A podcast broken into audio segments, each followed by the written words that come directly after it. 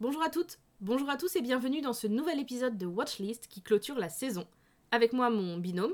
Salut Ça faisait longtemps Cette année, avec toute l'équipe, on aura vu un paquet de films et de séries avec plus de 40 épisodes et 5 hors-série. Et aujourd'hui, aujourd'hui on part sur du rétro. Allez, blind test à la bouche.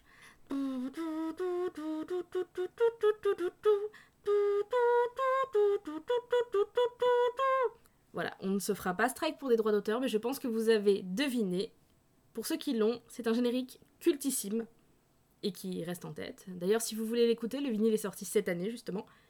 Évidemment, on va parler d'un monument de l'animation japonaise ressorti sur Netflix durant l'été 2019. Je parle de Neron Genesis Evangelion. ou Shinseiki Evangelion, littéralement l'évangile du nouveau siècle, mais on dira plutôt Evangelion, Évangélion ou plus un Eva. format. Voilà. Si c'est ressorti en 2019, dans la réalité c'est carrément rétro puisque la série d'animation japonaise qui compte 26 épisodes et des films à la suite, 6 pour être exact, a été diffusée à la télévision japonaise pour la première fois d'octobre 95, 1995, à mars 96, avant d'être diffusée en straight to VHS chez nous en 96. Est-ce que tu l'avais vu à la télé, toi, Jo, quand c'était sorti sur Canal, c'est ça? Oui, moi je l'ai vu sur Canal à l'époque, dans l'émission de... C'était une... Alors à l'époque, c'était... Je sais pas si vous vous rappelez, je sais plus le nom exact, ça s'appelait Chloé, Cléo, Cléa, un truc comme ça. C'était euh, un personnage euh, féminin animé en 3D euh, de l'époque, et il y avait tous les super animés de l'époque qui passaient, dont Evangelion. Moi, j'ai plutôt connu la diffusion de Gundam Wing sur M6. Dans les années 2000, ils se sont dit, mais en fait, il y a des trucs trop bien au Japon, et ils ont diffusé un peu toutes les séries des années 90 euh, sur les chaînes euh, privées. Donc par la suite sont sortis, donc, comme je le disais, six films, dont le dernier qui est encore attendu en France, qui s'est retrouvé à l'affiche des cinémas japonais le 8 mars 2021. Donc vraiment, c'est une série quand même qui a commencé il y a 26 ans, mais qui est encore euh, quand même assez actuelle au Japon.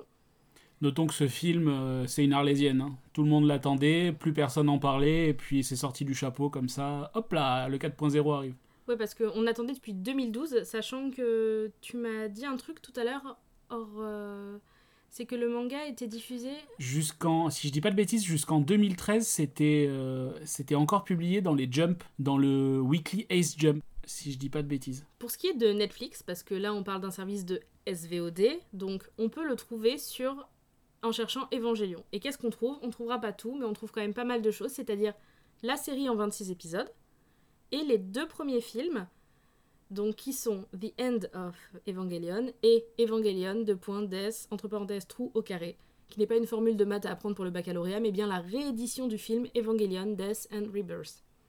Donc ces deux films sont vraiment les deux films qui clôturent la série de base. On vous parlera plus tard pourquoi, sans trop en dire parce qu'on va vraiment essayer de rien spoiler du tout. Alors, euh, avant de commencer euh, à vous parler de la série, euh, on vous déconseille de regarder cette série avec des jeunes enfants. On n'est pas sur une série tout public, du tout.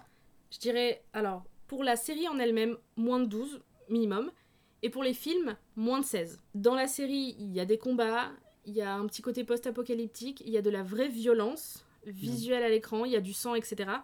Et dans les films, il y a carrément des sujets carrément un peu sexuels d'aborder.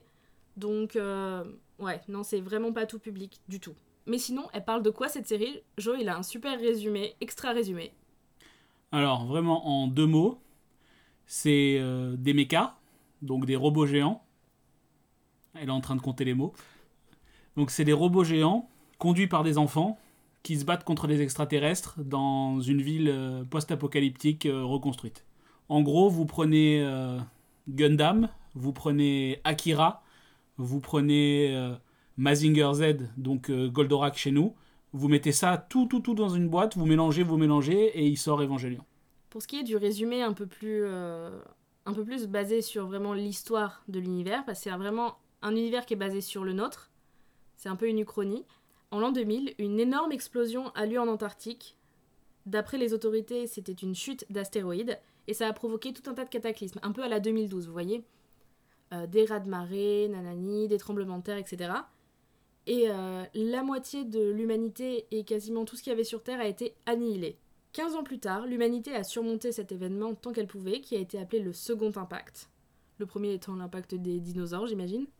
Enfin bref, 15 ans après, des mystérieuses créatures géantes, euh, géantes genre la taille d'un immeuble, pour vous faire une idée de l'échelle, appelés donc les anges, font leur apparition et tentent de détruire Neo Tokyo 3, la nouvelle capitale forteresse du Japon construite après le second impact. Pour vous donner une idée, les, bâtiments sont sous terre et émergent hors des périodes de troubles. Et dès qu'il y a la sirène qui retentit, ils revont sous terre dans un genre d'immense bunker, mais euh, un bunker de la taille d'un pays, quoi. Et donc pour combattre ces créatures qui s'attaquent à Neo Tokyo, l'organisation secrète Nerve a mis au point une arme ultime, rien à voir avec le manga L'arme ultime, l'Évangélion, l'Evangelion ou Eva, un géant anthropoïde dont le pilotage repose sur la capacité du pilote à fusionner entre guillemets avec son mecha.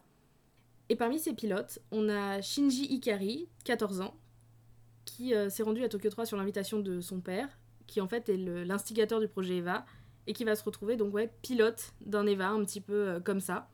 Et euh, on se rend compte que les pilotes des Eva, ce sont des enfants de 14 ans. Et c'est sur ces enfants que vont reposer littéralement le destin de l'humanité. Évidemment, il n'y a pas que ça, et euh, je peux... c'est très difficile parce que je peux pas vous en dire une ligne de plus sans vous spoiler des trucs que vous allez avoir plaisir à découvrir en voyant la série. Donc on va s'arrêter là sur le résumé. Euh, tout simplement, euh, Jo, qu'est-ce que t'en as pensé? Tout simplement, pas de mon résumé, mais de la série.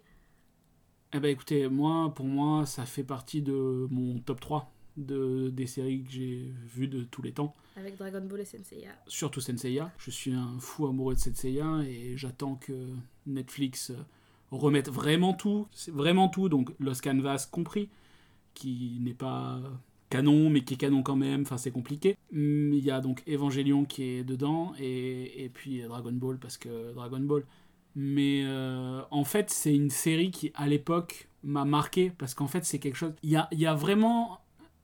Il y a vraiment un avant et un après Evangelion au niveau de. Enfin, faut, voir ça. Faut, pour sa culture euh, manga animé, il faut voir euh, Evangelion. C'est vraiment quelque chose à voir. Pour vous donner une idée, alors je vais vous parler un petit peu de, des inspirations. Euh, Evangelion est au niveau de, des mechas et au niveau du bestiaire des anges est énormément inspiré du travail de Gonagai. Euh, Gonagai, euh, vous avez peut-être vu passer ça euh, sur Netflix. Gonagai, c'est Devilman, c'est Mazinger Z, Great Mazinger. C'est, disons que c'est Tout- Mazinger, c'est Goldorak. Ouais, Goldorak en France. C'est toute l'animation, disons, euh, des années euh, fin 60-70, c'est Gonagai. En grande partie, c'est Gonagai. Et euh, après, c'est très inspiré aussi par un autre travail de, de Gonagai qui est très difficile à voir aujourd'hui parce que ça a beaucoup vieilli, c'est Violent Jack. Et on trouve donc ces inspirations-là. Pour vous donner une idée, dans le, le style mecha, au Japon, on dit qu'il y a eu trois renaissances. La première partie avec les Mazinger, Derrière, il y a eu la partie avec Gundam. Et la troisième renaissance, ça a été euh, Evangelion. Ça a transformé le, le paysage du mecha au Japon et de comment on voyait le mecha et comment on aimait le mecha. Et, c'est quelque chose qui a été plurigénérationnel et euh, on, on est sorti du truc. Bon, c'est vraiment pour les enfants. Evangelion a vraiment été regardé, mais vraiment en masse au Japon. Et il a été regardé par énormément de gens et même des gens qui justement n'étaient pas euh, n'étaient pas otaku. Ça a vraiment été vu par euh, tout le monde, par euh, la ménagère japonaise, euh, par le salaryman, vraiment, vraiment, vraiment. Ça a touché toutes les classes sociales, justement parce qu'on est, on est dans un animé qui parle de mecha, mais euh, c'est pas les gros robots qui se battent contre les extraterrestres. C'est vraiment profond. On est quand même sur une série qui a été énormément récompensée à l'époque au Japon. Hein. Meilleure musique, meilleur animé, meilleur tout. C'est vraiment une série qui a, qui a raflé tous les prix. C'était, c'est une série qui a eu un succès populaire et un succès critique. Donc elle a tout gagné au Japon à l'époque. Et c'est pour ça, je pense, que le succès est devenu pérenne. On parle d'une série qui a eu plus d'une vingtaine de prix euh, japonais, internationaux, euh, pour euh, certains épisodes, euh, pour son animation, pour son cara design. On est vraiment sur quelque chose qui est vraiment un, un des piliers de l'animation japonaise. Mais toi, Alexandra, qu'est-ce que t'en as pensé? Parce que justement, toi, tu, tu l'as vu bien plus tard et... Alors, j'ai découvert Eva avec une fanfiction écrite par mon cousin, genre en 99-2000, vous voyez. Où euh, Shinji euh, mourait étouffé dans son vomi dans son plug. Bref, un truc affreux. Et euh, à l'époque, je m'y étais vite fait intéresser, mais moi j'étais à fond, à fond, à fond Gundam Wing. Je le suis toujours un petit peu beaucoup. Et c'est pas une référence en plus que qu'elle a par hasard, parce que c'est un petit peu là où nos références s'opposent avec Joe, parce que Gundam Wing c'est sorti en avril 95, quand Evangelion est sorti en octobre 95. Donc vraiment, on est sur deux animés mecha qui sont sortis la même année. Et euh, franchement, à l'époque, euh, je m'étais pas trop intéressée vraiment. Et je l'ai vraiment revu, moi, quand c'est sorti en 2019 euh, sur Netflix. Alors, après, c'est un petit peu spécial parce que le rythme est quand même assez lent. Mais l'histoire est vraiment prenante et on a vraiment envie d'en savoir plus. Parce que si on parle de Néon Genesis, si on parle des anges, c'est vraiment qu'il y a quand même toute une partie de l'histoire qui est un petit peu mystique. Ça, c'est pas un giga spoiler, on a le second impact. Il y a vraiment toute cette histoire de fin du monde qui a eu lieu déjà il y a 15 ans. Et pourquoi cette fin du monde? Est-ce que vraiment les médias ont dit la vérité? Parce que dès l'épisode 2, on se rend compte que le Nerve influence énormément les médias et dit des mensonges au public pour, le pour les protéger aussi. Donc est-ce que le second impact et tout euh, Moi dès le début je me posais des milliards de questions. Pourquoi Shinji, ce mec de 14 ans, son père lui a pas parlé depuis 10 ans, c'est lui qui va piloter l'Eva C'est qui cette meuf, Rei Yagami, qui qui est là? Qu'est-ce qu'elle fait Pourquoi des ados de 14 ans Pourquoi ci Pourquoi ça Je me posais des milliards de questions et puis j'ai adoré le côté un petit peu organisation gouvernementale sur la sécurité qui protège vraiment le peuple et tout ça, d'une menace qui est euh, presque inarrêtable en fait. Parce que dès l'épisode 1, on a l'impression que s'il n'y avait pas les Eva, bah, ce serait fini. Genre, euh, genre on voit euh, des missiles, des avions de chasse et tout qui n'arrivent pas à gérer les anges et tout ça. Et ça, rend vraiment la menace écrasante et on se dit merde, pourquoi Pourquoi maintenant Pourquoi si? Et moi je l'avais vraiment adoré. Et puis moi j'adore les mechas, donc déjà il y a de la bagarre, même si c'est pas le centre vraiment du truc. Hein. Mais il y a quand même des, jolies scènes de baston. Parce que la bagarre, il y en a. On voit arriver euh, dès le départ, il y a un ange, et on se dit, euh, waouh, ça va être un extraterrestre. Mais ils ont une apparence quand même assez méca. on se retrouve avec des extraterrestres, avec des bras laser et tout ça, des boucliers euh, extrêmement technologiques, et là on se dit, merde, c'est de la technologie, c'est des armes, c'est des extraterrestres, c'est vivant, c'est pas vivant. Et il y a plein de mystères que la série décortique au fur et à mesure, mais il y a le côté où plus on en décortique, plus on en rajoute aussi. C'est le souci de, de ces séries, c'est qu'il y a un mystère qui s'épaissit pendant que pendant qu'on arrive à gratter quelques détails à droite à gauche. Et moi, j'avais adoré ça.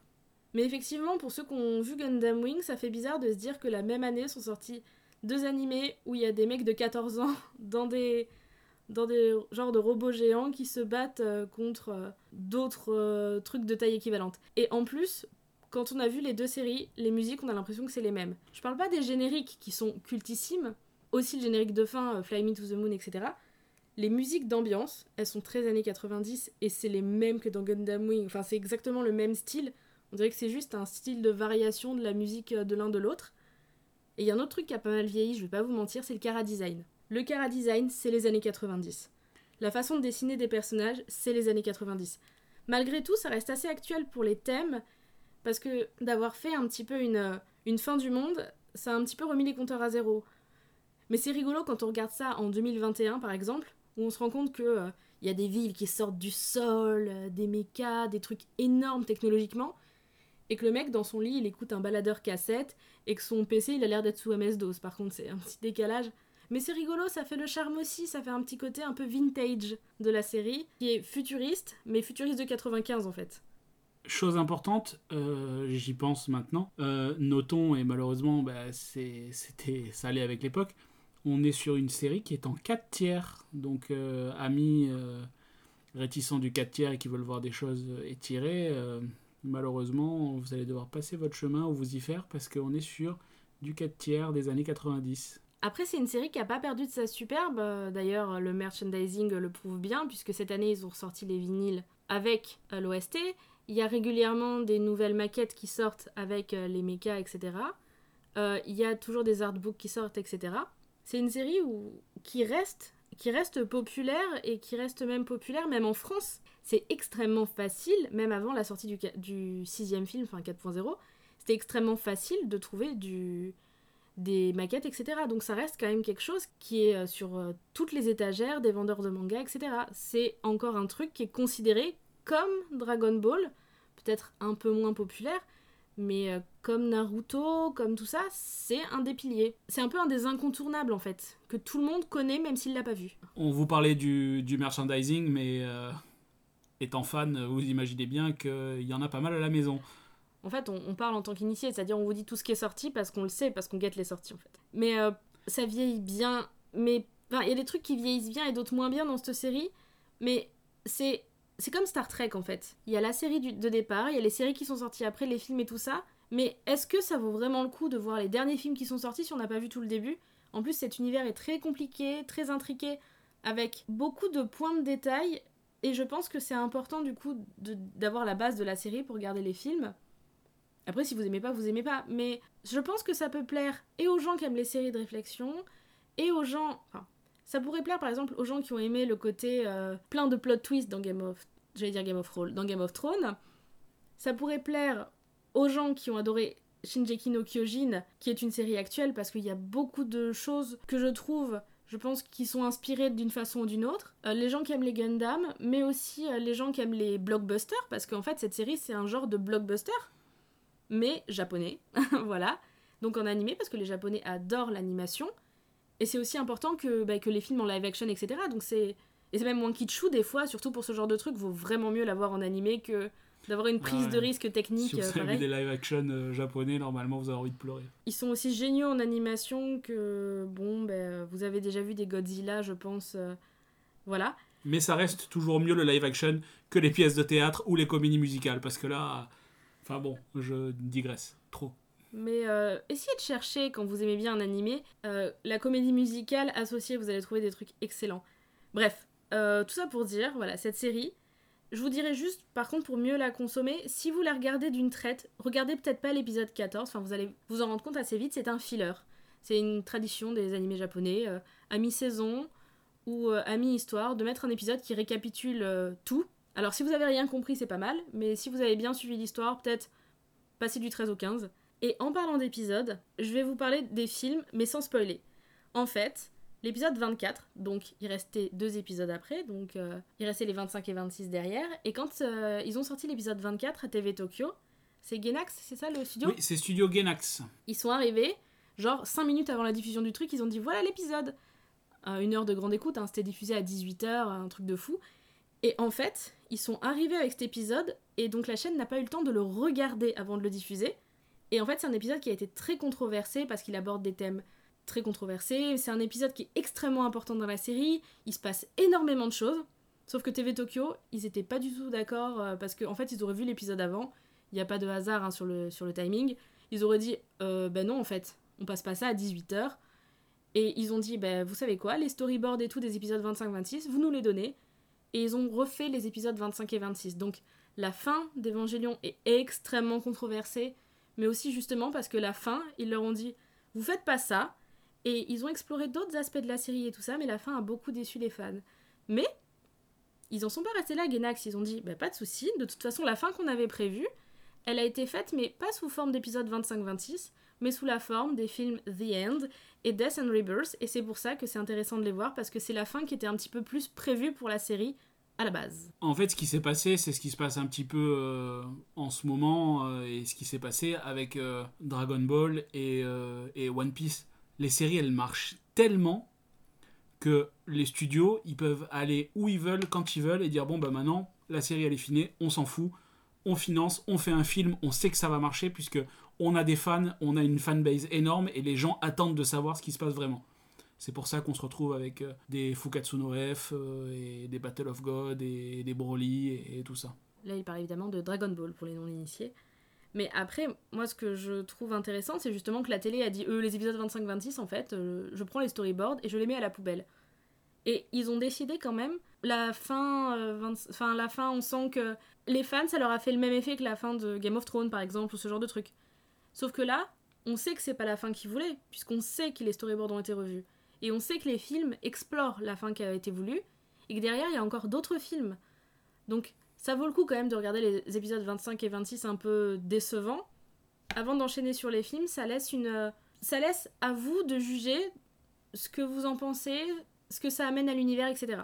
Donc cet épisode 24, qui a été aussi controversé et qui a fait autant râler la chaîne, a quand même été élu meilleur épisode. Il a reçu un prix.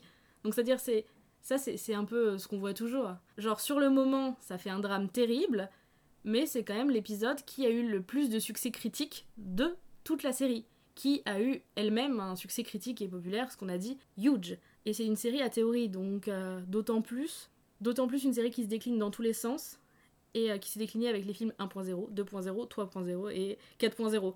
Mais de ce que j'ai vu, le film 3.0, dans le titre, il y a 3.0 plus 1.0. Et c'est pour ça qu'on l'appelle Mm. le film 4. Donc il y a de quoi explorer. euh, pour les gens qui ont envie, là c'est l'été, euh, c'est le moment de regarder des, des- des films de, de Japon détruits par, des, par des extraterrestres, je trouve. Pas du tout. Évangélion, c'est une inspiration pour tous les autres, en plus. Mais il faut se dire que Évangélion s'est inspiré déjà de choses de l'époque. Comme. Euh, Jo, je crois que t'avais avais recherché, tu m'avais dit euh, pas mal de trucs. Oui, bah, par exemple, euh, un des trucs les plus flagrants, quand on le sait, le, personnage de Rey est, fortement inspiré par le personnage de Sailor Mars dans Sailor Moon. Et il y a beaucoup d'inspirations de Sailor Moon qui sont intégrées à Evangelion. Mais je vous dis, l'inspiration majeure est quand même le bestiaire de Gonagai. D'ailleurs, sachez que le nouveau film Sailor Moon est sorti sur Netflix. Bref, peu importe, ce n'est pas le sujet. Et je trouve ça rigolo quand même que déjà Evangelion fasse des références à d'autres trucs. Enfin, c'est vraiment un pivot. C'est génial. Et moi je, moi, je vais vous parler d'un truc, c'est typiquement de la culture weeb, de la culture otaku. Mais la doubleuse, justement, de Rei Ayanami, qui a été inspirée, euh, qui s'est inspirée de Sailor Mars, eh ben, c'est Megumi Hayashibara. Et, et cette chanteuse et doubleuse est légendaire. Non, vraiment. Déjà dans Evangelion, elle joue pas que Rei, elle joue d'autres personnages comme Pen Pen le pingouin rigolo, mais elle fait pas mal de personnages super connus. Elle fait, genre, c'est la voix officielle d'Hello Kitty, mais c'est aussi Ranma Chan dans Ranma 1.5. Dans Pokémon, c'est Jessie et Bulbizarre et beaucoup d'autres voix, mais dès le départ, ça a été Jessie et Bulbizarre. Donc dites-vous que dans tous les films et toute la série, c'est elle. Donc déjà, elle est dans toutes les apparitions de la Team Rocket. Donc en plus, elle est dans Détective Conan où elle joue Ai Haibara, donc qui est un personnage aussi qui est très important. Donc vous l'entendez tout au long de la série. Elle joue Faye Valentine dans Cowboy Bebop. Et la liste est super longue. Je l'arrêterai juste sur moi, le personnage principal de mon animé préféré. Elle joue Paprika dans Paprika. Donc vraiment, vous regardez la liste d'animés entre 86 et maintenant, elle a fait des trucs de... de... Elle a fait un milliard de rôles. C'est un peu euh, le Christopher Lee du doublage, vous voyez. Et euh, je trouve ça cool qu'en plus dans Evangelion, on ait ce, personnage qui est un petit peu, euh, pour moi, la doubleuse japonaise. Voilà, c'est, elle a quasiment tout fait. Et sa voix est partout. Mais euh, franchement, c'est, je trouvais ça cool, voilà, de vous dire que Rei, c'était aussi Jessie, c'était aussi Bulbizarre, c'était aussi pas mal de choses. Voilà, c'était un petit point culture G de, Weeb, comme j'aime bien. voilà. Et Jo, tu, tu me faisais signe Oui, pour revenir aux inspirations, bon, on est sur du Wikifact. hein. Donc, bien sûr, ce que je vous disais, donc, euh, ben, tout le travail de Gonagai. Et euh, il y a aussi euh, beaucoup d'inspiration de, Ultraman. On est, on est sur le, on est sur le kaiju, hein, de toute façon. hein. Donc, le kaiju est le, le, le monstre mystérieux, mystique japonais. Donc, en gros, Godzilla King Kong. voilà. Ouais. Les, les ennemis de Godzilla. Mais ce qu'on voit aussi dans chez nous, les Power Rangers, tout ça, tous les méchants de, les monstres quoi. Et euh, on va aussi, et chose beaucoup plus étonnante que je suppose peu de gens savent, Hayao Miyazaki a participé, euh, au, du moins dans, dans l'idée, euh, à, à- pas mal de décisions autour d'Evangélion et sur le passé euh, du personnage d'Asuka. On est sur quelque chose de très influencé par, par la culture du, voilà, du monstre japonais. Donc Evangelion, déjà, on vous a parlé de la série, mais si vous aimez bien, vous cherchez des petits trucs. hein. Tous les gens qui aiment le, tous les gens qui aiment les Marvel, vous voyez, qui aiment bien voir des trucs à droite à gauche, ben là, c'est un petit peu le le Weeb Cinematic Universe. Enfin, je dis ça comme ça, c'est c'est pas flatteur dit comme ça, mais vous voyez l'idée. C'est c'est des références à des références qu'on a, qui servent de référence. Enfin, tout le monde se pas se copie finalement, mais tout le monde s'inspire les uns des autres et ça donne un. Si on a l'œil partout, franchement, on peut voir plein de trucs qui sont super sympas, quoi. Genre, quand vous allez voir Ray, ceux qui ont vu Sailor Moon, vous allez vous dire, mais ouais, en fait. Voilà. Bref, nous, on est très enthousiastes sur cette série. Si vous n'êtes pas enthousiaste, écoutez-vous le générique, regardez-le, imprégnez-vous, et vous aurez envie de le regarder parce que parce que c'est génial en fait. Euh, ce- rien que ce générique, il est devenu mais mythique. Même les gens qui n'ont pas vu la série connaissent le générique quand même. Pour vous donner une idée, euh, la marine, l'orchestre de la marine japonaise euh, régulièrement pendant des, des concerts joue le, le thème d'Evangelion. Je sais pas, au bout d'un moment, je sais plus quoi faire pour vous convaincre. Mais en tout cas, sur ce, on va vous laisser lancer le premier épisode. Et on se retrouve très bientôt sur Podcut. Pour ma part, chez Gonbe déjà. Mais j'ai cru entendre dans les couloirs du label que Watchlist avait encore quelques petites surprises pour vous. Donc, euh, stay tuned. Ça a déjà été teasé sur Twitter d'ailleurs. Pour ceux qui nous suivent sur les réseaux sociaux. Et pour ceux qui ne le font pas, ben, n'hésitez pas à nous suivre, on est actifs, on donne des news. Watchlist est donc un podcast du label Podcut. Et cet été, c'est pas parce que c'est les vacances que nous, on s'arrête tous de, vous proposer des contenus, donc n'hésitez pas à venir fouiller un petit peu. Et si vous voulez nous donner vos avis ou euh, vos théories ou même juste euh, nous dire que vous avez aimé ou pas telle série, tel film qu'on a présenté dans le podcast, n'hésitez pas. On est disponible déjà sur les réseaux sociaux et aussi sur le Discord de Podcut. Vous pouvez venir nous parler en direct. Il est ouvert au public et vous pouvez même nous soutenir euh, via notre Patreon. Voilà. Voilà, n'hésitez pas. On se retrouve très bientôt. Toute l'équipe de Podcut, toute l'équipe de Watchlist. Donc, bye bye Johnny